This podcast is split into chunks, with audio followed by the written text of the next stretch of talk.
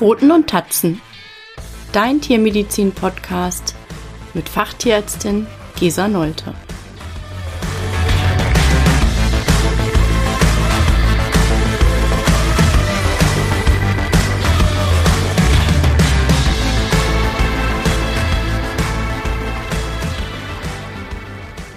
Hallo und herzlich willkommen zu Folge 8. Heute geht es um die Osteoarthrose beim Hund. Was ist eine Osteoarthrose? Es sind die Folgen eines übermäßigen Gelenkverschleißes. Und die Osteoarthrose ist eine chronische, voranschreitende, zerstörende, also degenerative Gelenkerkrankung. Der Gelenkknorpel und das angrenzende Gewebe werden geschädigt. Arthrose kann grundsätzlich jedes Gelenk betreffen. Beinahe jeder fünfte Hund ist in seinem Leben betroffen und große Hunde sind deutlich häufiger betroffen. Osteoarthrose wird in eine primäre Osteoarthrose und eine sekundäre Osteoarthrose eingeteilt. Bei der primären oder auch idiopathisch genannten Osteoarthrose ist die Ursache nicht bekannt. Bei der sekundären Osteoarthrose ist die Ursache eine andere Krankheit oder Störung, wie zum Beispiel Fehlbildungen, Wachstumsstörungen oder traumatisch bedingte Schäden. Ein gesundes Gelenk ist aufgebaut aus den Knochenflächen, die überzogen sind vom Knorpel und umgeben sind von einer Kapsel.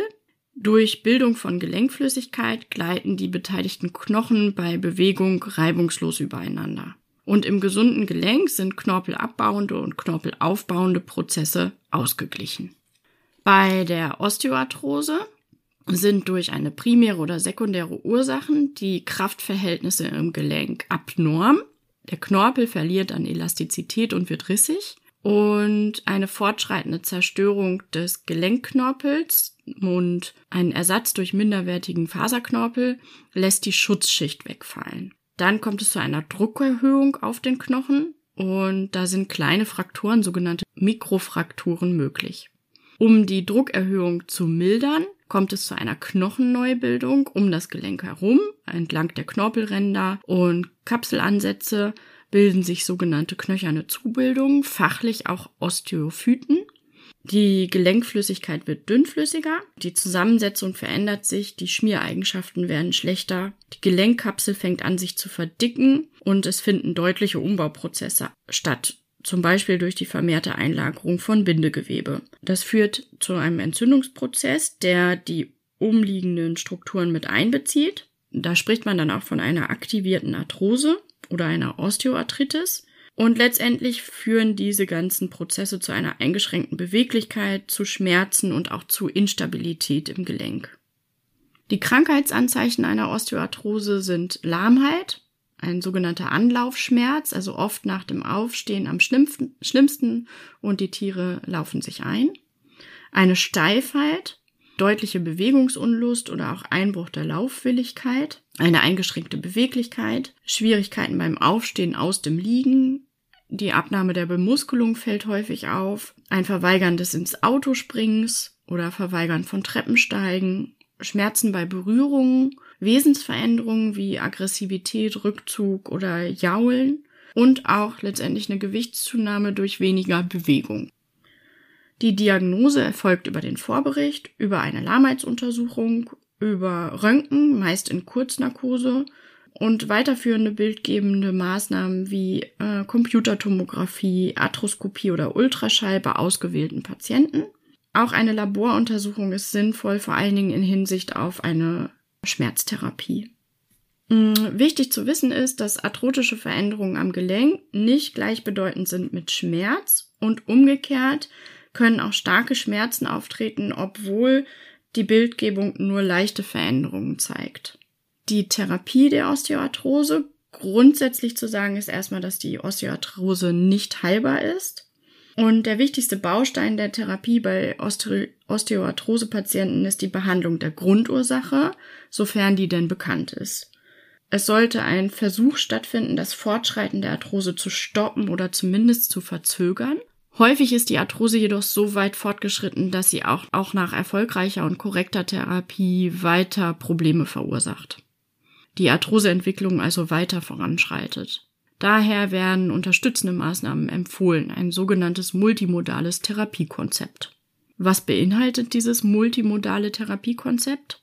Ganz wichtig am Anfang ein Gewichtsmanagement. Jedes Kilogramm zu viel bedeutet eine weitere Überlastung der Gelenke und damit einen beschleunigten Gelenkverschleiß. Du solltest bei deinem Tier mit im Stehen, im geraden Stehen, mit leichtem Druck die Rippen fühlen. Die Taille sollte von oben sichtbar sein und die Bauchlinie nach innen gezogen. Fettgewebe wird heute als größtes endokrines Organ angesehen. Und bei übergewichtigen Patienten dominieren die proinflammatorischen Mediatoren, also die entzündungsunterstützenden Botenstoffe. Bewegung ist als zweiter Punkt zu nennen, kontrolliert und gleichförmig. Überbelastungen sollte man bei Osteoarthrose vermeiden, also kein Springen, Spielen, Toben mit vielen Richtungswechseln. Das belastet die Gelenke. Gut sind regelmäßige und gleichförmige Bewegungen wie Schwimmen oder Laufen auf weichem Untergrund. Ganz wichtig ist, ähm, die Muskelmasse, soweit es geht, zu erhalten und gegebenenfalls sogar aufzubauen. Sprich, der Patient sollte sich viel, gleichmäßig und regelmäßig bewegen. Dritter Punkt des multimodalen Therapiekonzeptes ist die Physiotherapie. Physiotherapie hat eine große Bedeutung bei der Osteoarthrose.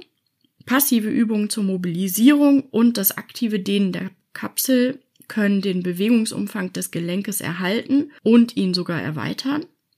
Und Physiotherapie hat viele positive Effekte um das Gelenk herum. Der Patient wird aus seiner Fehlhaltung geholt. Es wird ein annähernd normaler Bewegungsablauf durch manuelle Therapie unterstützt. Die Verspannungen werden gelöst, Faszienverklebungen werden gelockert und angrenzende Strukturen werden gedehnt. Sehr positiven Effekt hat auch ein Unterwasserlaufband. Der Patient kann sich hier bewegen, ohne dass das Körpergewicht auf den Gelenken lastet. Und das fördert dann den Muskelaufbau.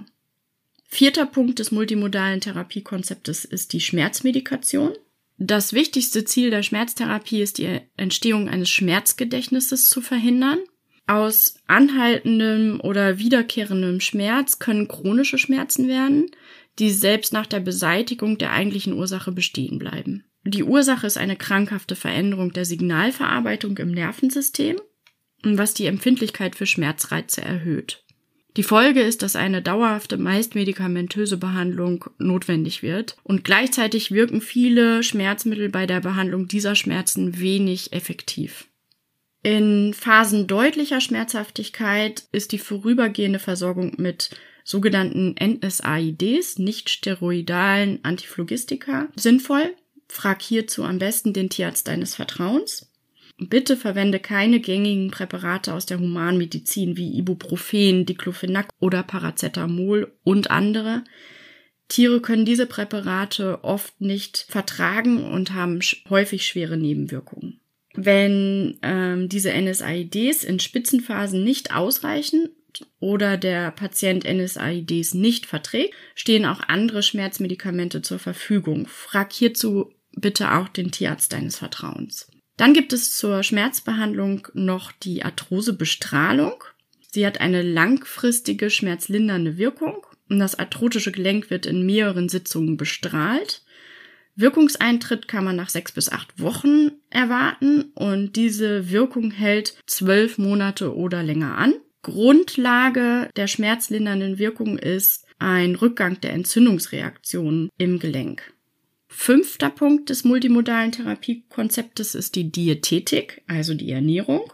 Mehrfach ungesättigte Fettsäuren wie Eicosapentaensäure, EPA und Decosaheptoensäure, DHA, bilden gemeinsam mit Arachidonsäure membranständige Fettsäuren. Wenn EPA und DHA in stark erhöhten Mengen zugefüttert werden, konnte nachgewiesen werden, dass von diesen Stoffen, also EPA und DHA, mehr in der Zellmembran vorkommt als von der Arachidonsäure. Aus Arachidonsäure werden entzündungsunterstützende, also proinflammatorische Verbindungen gebildet. Aus EPA und DHA keine oder nur wenige. Und so kann alleine über eine Veränderung der Fettsäurezufuhr ein weniger entzündlicher Zustand geschaffen werden. Außerdem werden EPA und DHA in Knorpelzellen eingelagert, wo sie dessen Abbau verlangsamen. Ein weiterer Punkt in der Diätetik ist die Phytotherapie.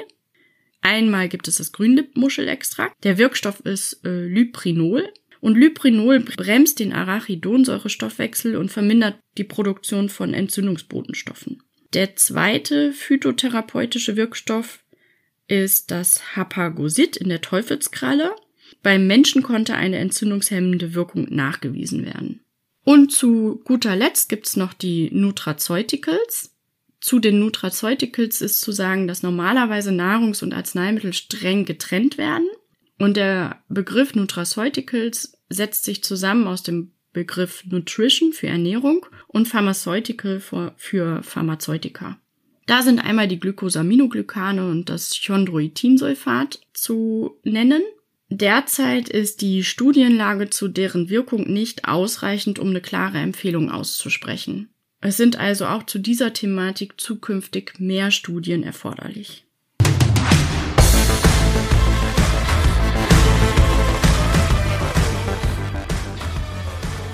Dir hat dieser Podcast gefallen? Dann freue ich mich, wenn du ihn abonnierst. Wenn du Themenvorschläge hast, schreib mir gerne unter info at pfotenundtatzen.com.